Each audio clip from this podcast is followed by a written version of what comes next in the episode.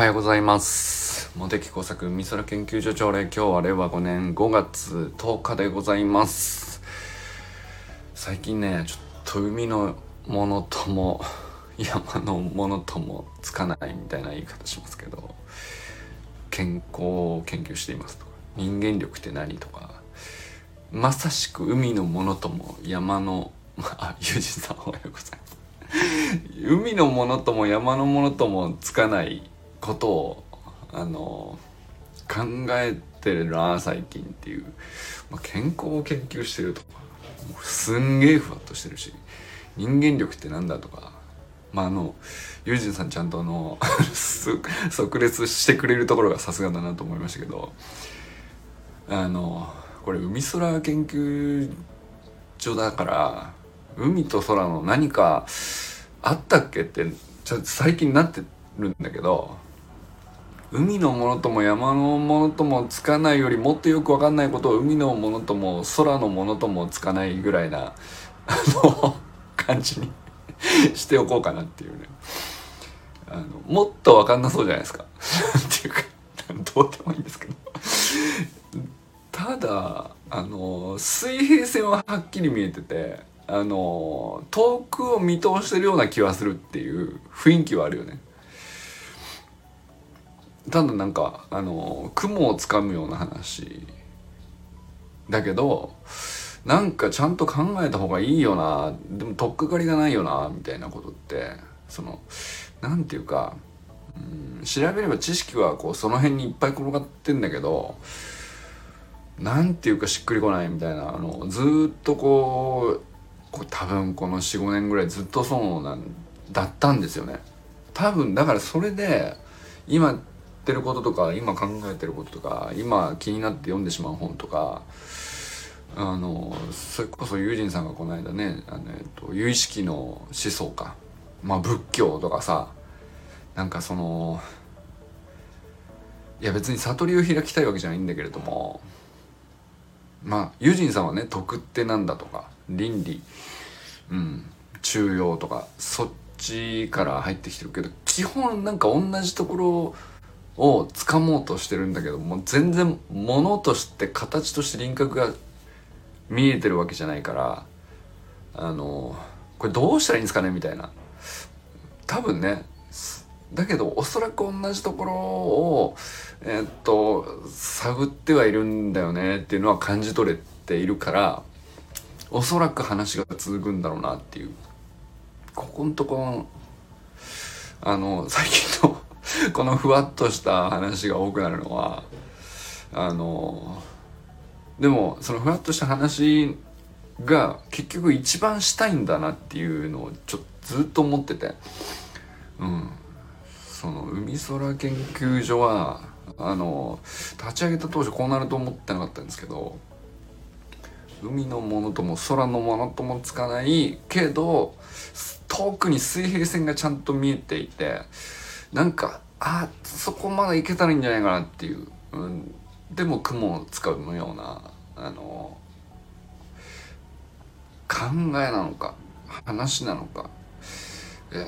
思想。でそれを得たら何なのかも多分よく分かんないんだけどおそらくこう今自分にとっての成長これだよなっていうところはねなんか感じてるからこういうことをずっとやってんだろうなっていうね。そんな気がします。ということで。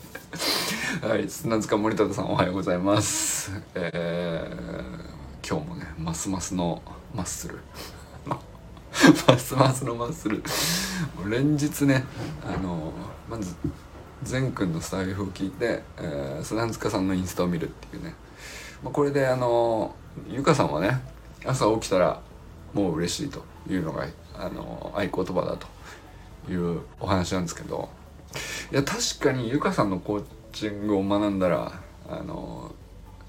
まあ、自分との対話を通じて、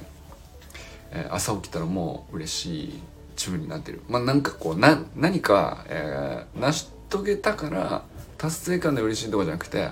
朝今日も目を覚ますことができてもうその時点でもう100点だと、まあ、そういうふうに決めてしまうと、まあ、結果あのパフォーマンスも良くなるよねっていうことだろうと思うんですけど、えーまあ、そうは言ってもね、えー、なんか思うだけって難しいんですよ。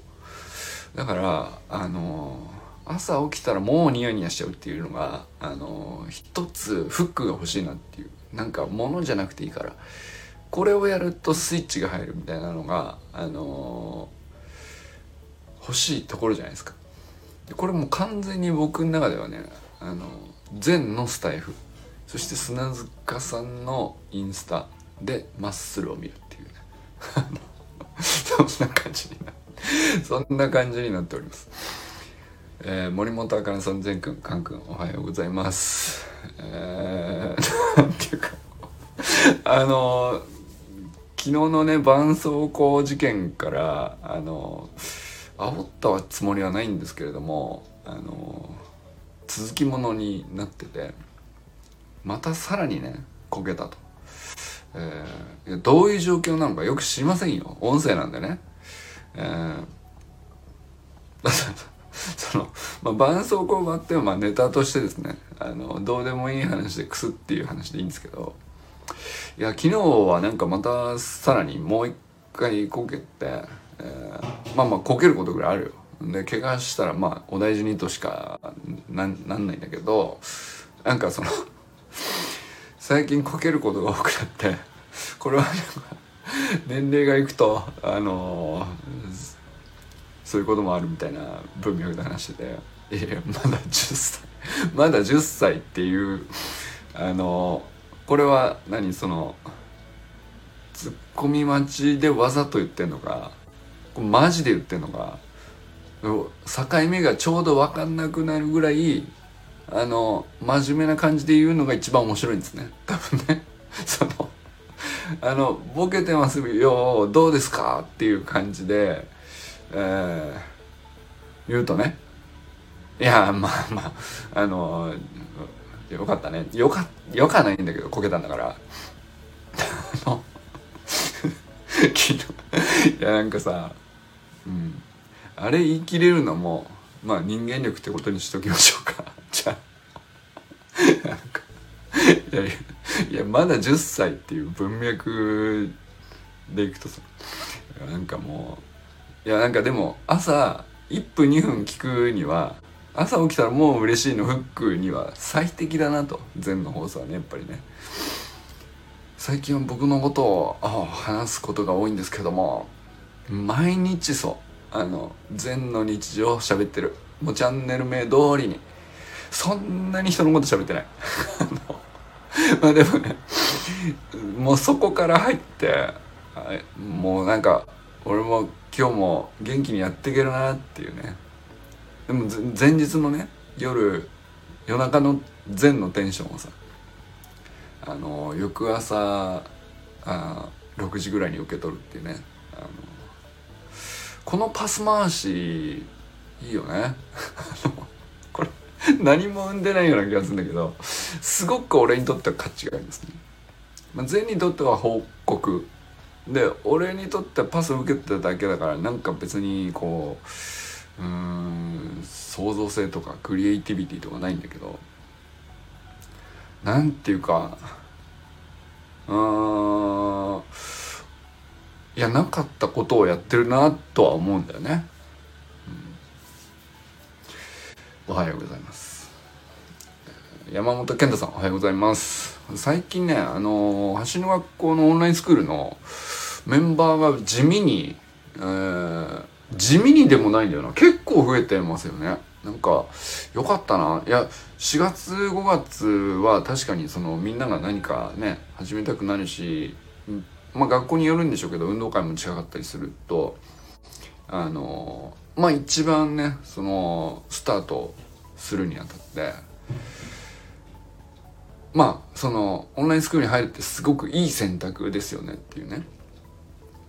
でまあ知ってる側は分かってるんだけど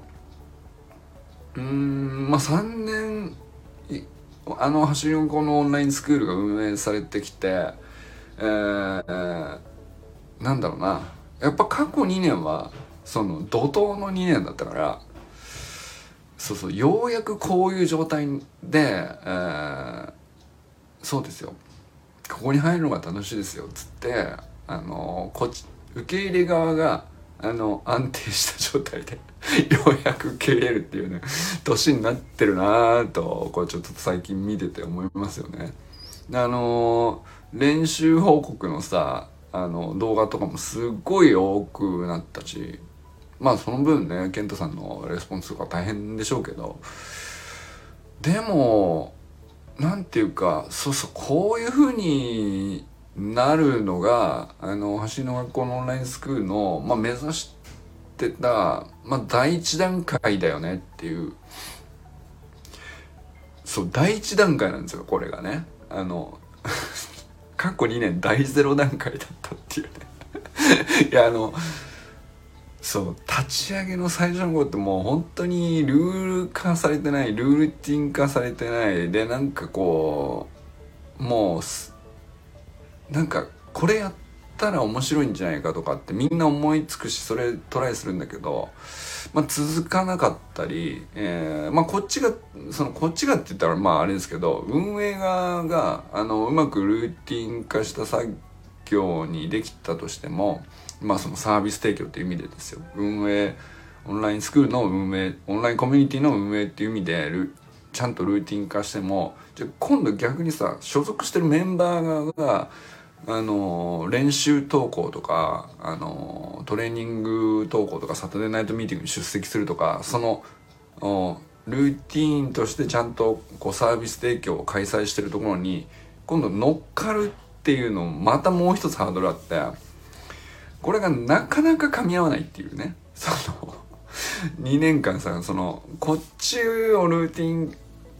化を運営側がうまくやればやるほどそっちにはなかなか参加メンバー側が乗ってこない時期があったりとか。あのー、まだこっち手回ってませんっていうところに、えー、なんか急になんかその、最近入学した方はここにニーズがどうやら強いみたいなそのなんていうのかなあの噛み合わないってほどじゃないんですけどうんまあやっぱり その都度その都度さこう限られたメンバーで運営している難しさをこれどう配分したもんかすっげえ難かったと思うんですよね健太さんはね。まあ、丸1年去年ずっとやっててそのまあ今でも大変だとは思いますけど、まあ、でもなんかあのそのサービスとしてこうなんていうかクオリティに対する信頼がさあのやっぱり高まってる証拠なんじゃないかなとは思うんですよね。でその何かその内容として去年と今年で大きく変わった中身があるかって言ったらさ別にそのえー、提供される週間トレーニングメニューとかそんなに変わそんなにっていうか何も変わってないし、サタデーナイトミーティングがありますよ週1回ありますよとか、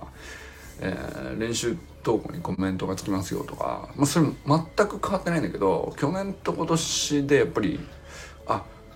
このクオリティに対してちゃんと信頼して乗っかって、えー、自分もやってみようっていうふうに相手を思わせるぐらいのその参加メンバー側がさ思ってあ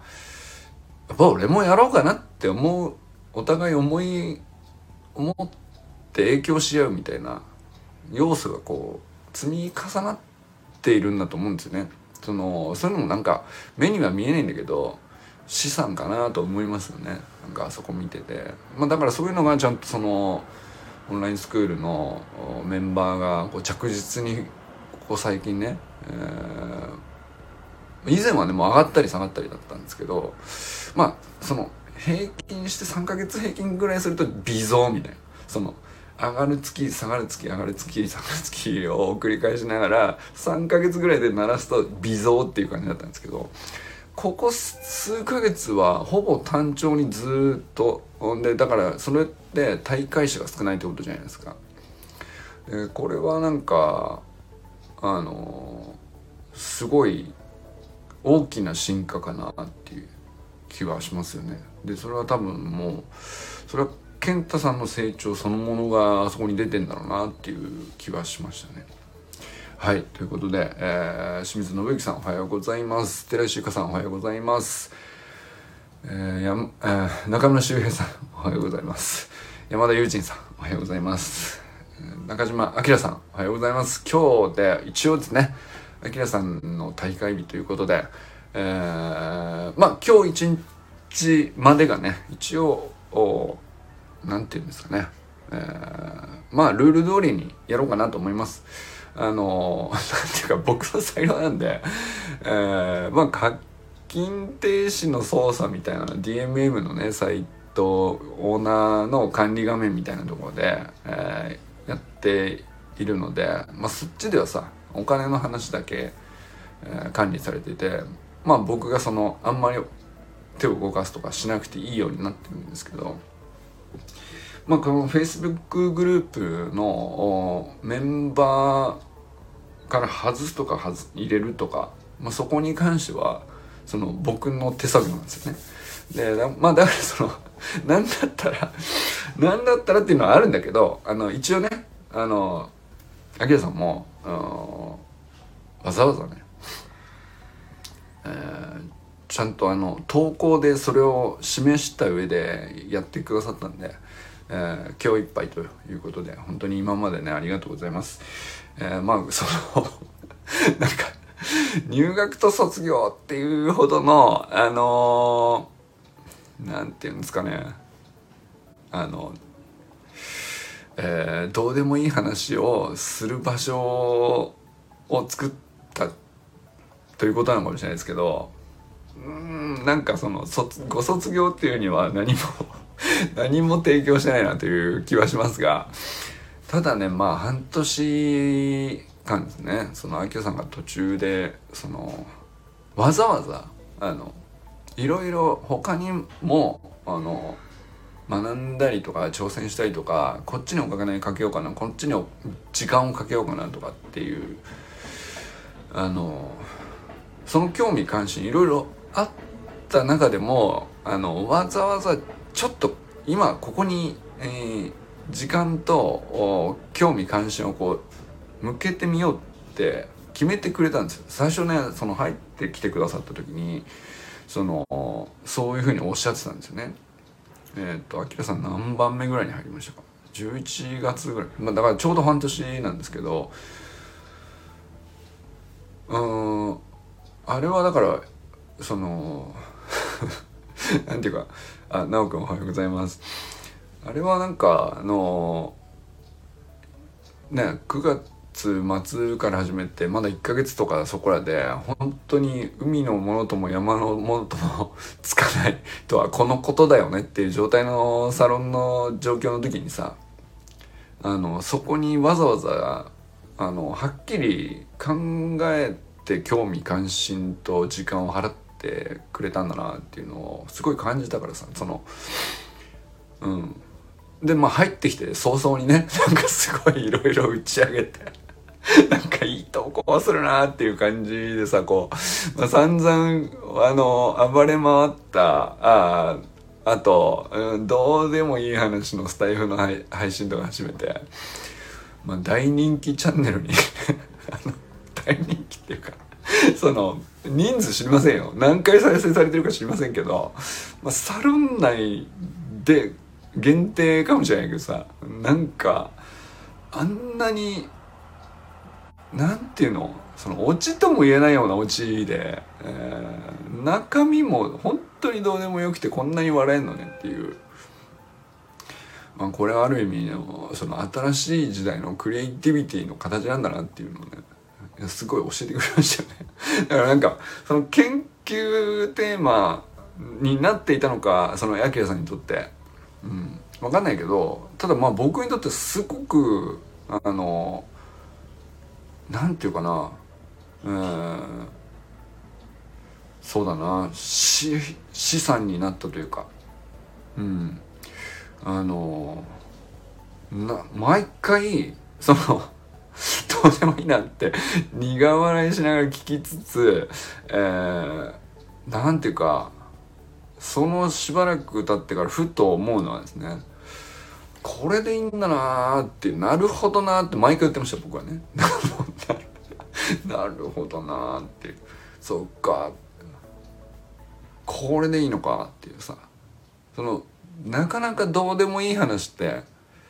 えー、しようと思えないのもあるんだけどしようと思ってもできないところが難しいところで。じゃあどうでもよくない話をそこそこにちょっと意味ある風に言うのが一番なんか僕の中ではねつまんなくなっちゃうなっていう自分の話としてはさ。でだからどうでもまあなんかそこまであのうん伝えたいことないんだったらどうでもいい話の方がいいじゃねえかっていう自分の中でそっちに振り切った方が楽なんじゃないかみたいなことあるなと思ってさ。まあでもそういうそれをきっかけにして話し始めてみるとあの結果実は本当に言いたかったこととか本当に思ってたどうでもよくない話がその後に自然にズルズルズルとこう中から引っ張り出されてきて結果言えたみたいなこともさあるんですよね。でこれはそのうん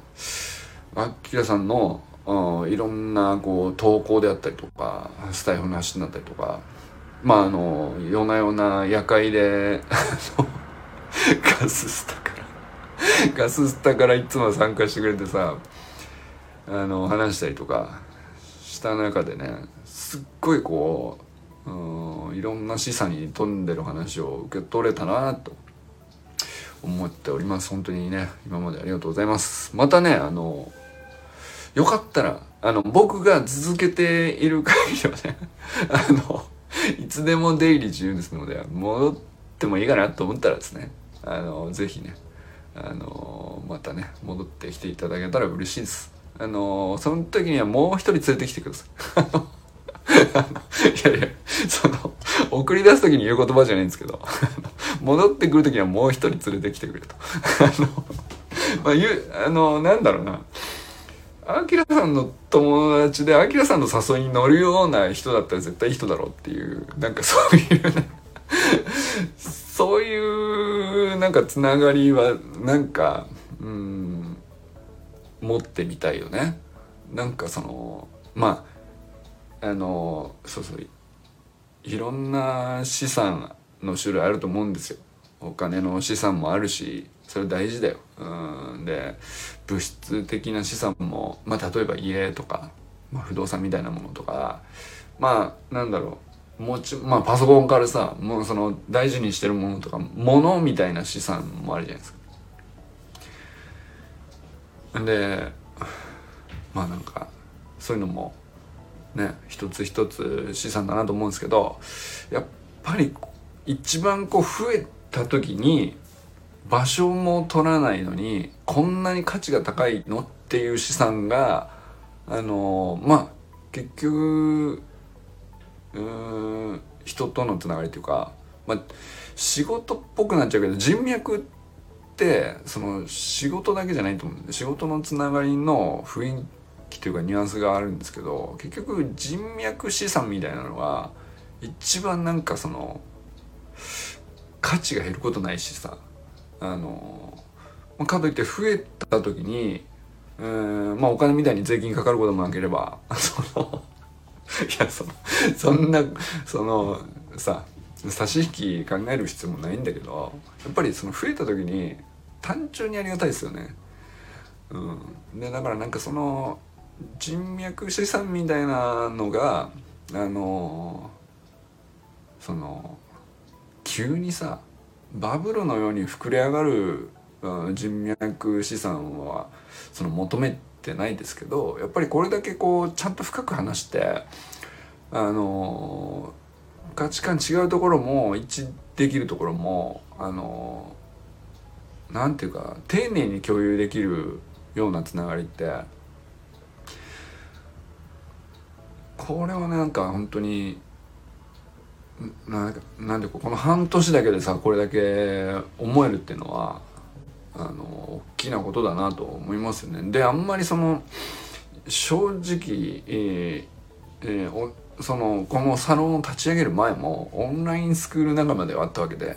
走る学校のねオンラインスクール仲間であったわけででその時の印象と何か特別このサロンを始めてそのメンバーになったから何か大きく変わったかっつったらいやそのまんまなんだよあの時その最初にさ 進学校のオンラインスクールに入ってきてそのナイトミーティングに出てきてなんか面白いこと言うおじさんが また増えたなみたいなさその当時ねそのサタデーナイトミーティングにあまりその低年齢層がいなくて、えー、40代のおじさんがやったらその明るいおじさん多いなみたいなさ時期があったんだけど。まあ、その時の感じとつながりとしてそんな大きく変化したかっつったら、うん、ないんじゃないんだけどでもやっぱり良かったですよね。あの明らかにこう、うん、サロンメンバーで一緒に半年過ごした意味はあの僕は感じてますよね。であきらさんなりになんかそのそれもやっぱり思ってくれてたんだなっていうのを最後の最後の投稿っていうかまあこの間のねあの投稿ちょっと大会しますっていう投稿の時にさあのあそういうふうに言ってくれてたんだなっていうのがちょっとあのガンダムの例えがですね最初全然ピンとこなくてあの僕はその一応調べたんですよ。これどういう意味で何を言ってんのかなって思ったわけそのアームドオーキスを切り離してステイメンになってしまう。これどういう意味なんだろうみたいな。その まあなんかその悪い意味じゃなさそうだしそのだから大会するにあたってもそのほんまあなんていうかニュアンス的な団長の思いだよみたいなさその残念だよみたいな。その嫌いになったからあの出るわけじゃないよみたいなそういうことを伝えようとしてくれてんのかなみたいなさ、まあ、それぐらいは受け取ってたんだけどあのちゃんとさあのガンダム文学というか あのちゃんと読み取れてなかったんだけどあのちゃんと読み取るとアームドオキスっていうのはあの、まあ、ガンダムのそのステイメンっていうモビルスーツにあの合体させる超すごい武器っていうまあざっくり言うとそんな感じで、えー、まあモテサコンライサロンをアームドオキスっていう風に見立ててくれてたっていうことですよね。でだからそれを、まあ、超すごい武器をあの切り離してまた単体のこうガンダムのステイメンっていうシンプルなモビルスーツの状態に戻るっていうことをねあのガンダム文学でその大会がどういう意味なのかってその自分にとってどういう意味なのかみたいなのを言ってくださってたわけですよね。光栄なことでございます本当に。その、アームドオキス調べてみて。もう、すっげえごっつい武器なんだよ。その、武器っていうかあれ何ですか？よくわかんないけど、その、ガンダムのロボットの背中にガチャンってくっついて、バカでかくなるっていう、どうやら強そうっていう。あの、よくわかんないけど。まあでもね、その、所属してる人にとってそういう、まあなんか、あの、よくわかんないけど、心が体してくっついてると心強くてうんまあかその勝てると。戦いに勝てると。信じれる何かであるという、まあ、そういう文脈だなと思ってですね。まあ運営してる側からすればすっげえ光栄なことですけどやっぱりその所属メンバーそのアキラさんに限らずそのガンダム好きか嫌いかは関係なくですね。所属メンバーにとってやっぱりそういうコミュニティであろうとしなきゃいけないなっていうのは思いますよね。でこれはもうもちろん運営の立ち上げた本人はさ僕だから僕がまずそうするっていうのはそうなんですけどあの複数のメンバーが他にね奈くんも友人さんもさあのいてくれててその人ともそのサロンを構成するまあそのそれがサロンの存在がここ他のメンバーに対して心強いものであるというかあの単に居心地がいいだけじゃなくてこれ備えとけば背中に背負っとけば勝てるみたいな そのまあいざね何かしら勝負しようって時ですよ。そんないつもいつも戦ってなくていいと思うんですけどまあ、そういう時になんか後押ししてくれんなっていうふうにこう思えるような要素を増やすのは多分そのメンバーお互いの日々のなんかちょっとした投稿だったりちょっとした発言だったりあのいいね一つだったりコメント一言だったりそれ全部関わってる話だと思うんですよね。あのまあ、それをねちょっと思ったりしましたね。これ俺アキラさんに「おはようございます」が言いたいだけだったんです。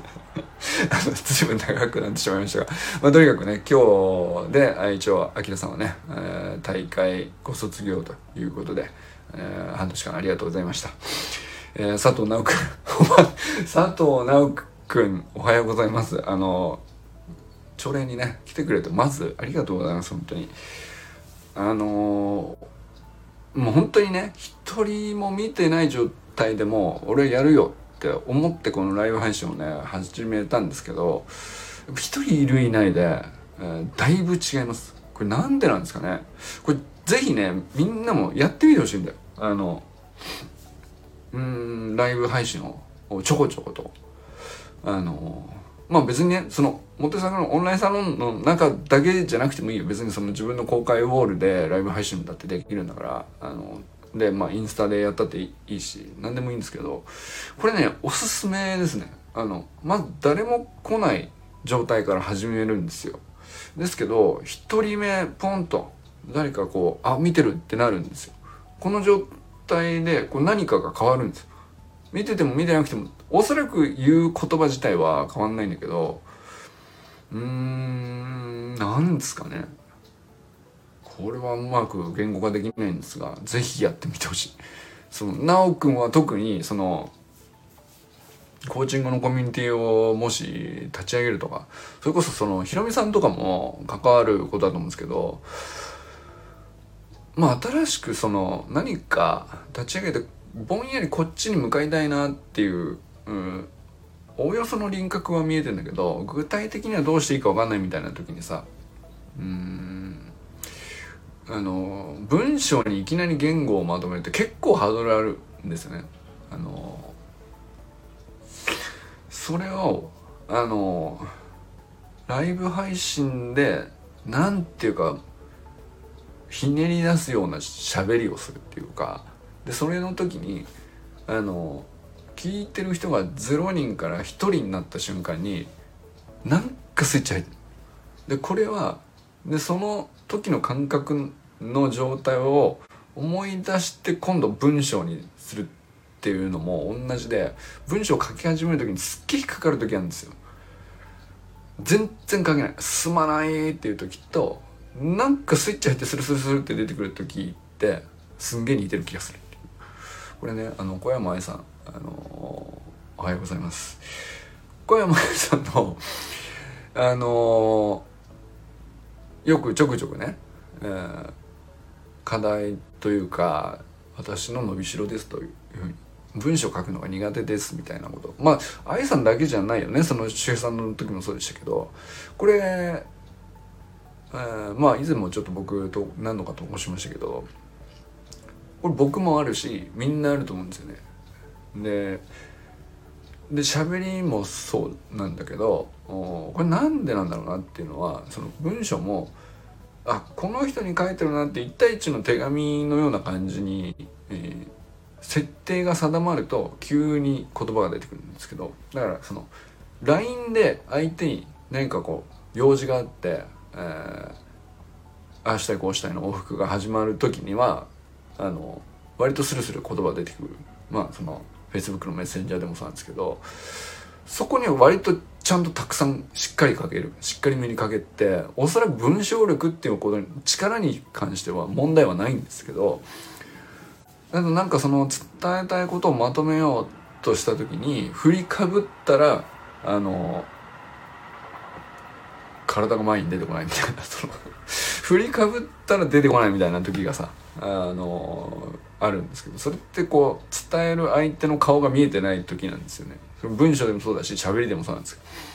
でこれその文章でこう誰かあの伝える相手を一人思い浮かべろとかってよく言うんですけどそうは言っても誰にしようかなでまた迷っちゃってその脳みそのコストがすんげえかかるっていうその疲れちゃってやめるっていうパターンなんですよね。その筆が進まないっていう感じのなんとも言わないこうもどかしい感じっていうか文章書きてんだけどな。あの書こう書こうとは思ってるんですけどね。ここにはあるんですけどねっていうやつが出てこないっていうやつ。でまあで知ってるんですよ。誰か伝えたいと一人思い浮かべれば書けるっていうのもまあ例えばよくあるテクニックなんで別に珍しい話でもないでもないんであのそうすりゃいいってのも分かっちゃいるんだけどその誰にしようかな思い浮かべる上で誰にしようかなっていうのを決めるところで脳みそのコンストかかっちゃってそこで疲れてまあいいかちょっとあの茶でもっていう 感じになっちゃうんだけどあのこれねライブ配信だとうんまあ最初0人でずっと行って、えー、しばらく何分か喋るじゃないですか。でその時にちょうどその感じなんですよ。その言いたいこと言いたいことあるわけじゃないし喋るほどのことでもないんだけどもとりあえず挨拶だけみたいな感じであのー、やるんですよ。でまあそのままあの一人も誰も見ないまま30分過ぎてじゃあねってなる時もあるわけですけどあのまああの最近で言うと友人さんとか奈くんとか周平さんとかがチラッと寄ってくれた瞬間にピッて1がその視聴者1がつくんですよ。それ見た時にあのなんか持ってるネタが何も増えたわけでも減ったわけでも何でもないのにすっげえ楽になるっていうねこれはこの感覚を一回体験してみたら面白いと思うんだよね。これはあの今からあのライブ配信するんで見てくださいって実際に根回しの メッセージをしてやってもいいかもしれないですね。うん。それもそのまあちょっとクローズドでやりたいってなったら、まあ、うちのサロンの中でのライブ配信を使ってもらってもいいしあのなんだったら公開ウォールでやっても全然いいんじゃないですかと思いますよね。まあそれこそそのちょい前はさ橋の学校のオンラインスクールのグループの中でもまあ直くんねたまに朝練のライブ配信とか やったりしてたじゃないですか。あの感覚ってまあ直くんはすごい分かっててるかなと思うんですけど。そのまだ視聴者ゼロの時にとりあえずなんとなくこううんなんとなく喋ることとあ一人見てるってなった時のこうスイッチの変わり方を分かるよね。あれなんて説明したらいいんですかね。でもあれはそのあれをこうあの感覚理解するとうん文章を書くのも結局言葉なんだよなんかあの影響いい影響あるんじゃないかなと思ったりしております。ああごめんまた今日もふわっとした仕上がりで終わりたいと思います。いやいいこと言おうとしたんだろうな。うまくいかなかったな。今日は皆さん どなたと笑いますでしょうか？今日は今日も良き一日をお過ごしください。ここで終わるのっていう。あのここで終わります。ちょっとね。あのこれ一応喋ってもまとまる気配がなかったんで。一応最後粘るだけ粘ろうとしたのは伝わったと思うんですけどあの全然あの広がらずまとまらずうん悶々としております。そんな感じで。今日も一日頑張ってください。じゃあね。なおくんありがとう。ゆうじんさんありがとうございます。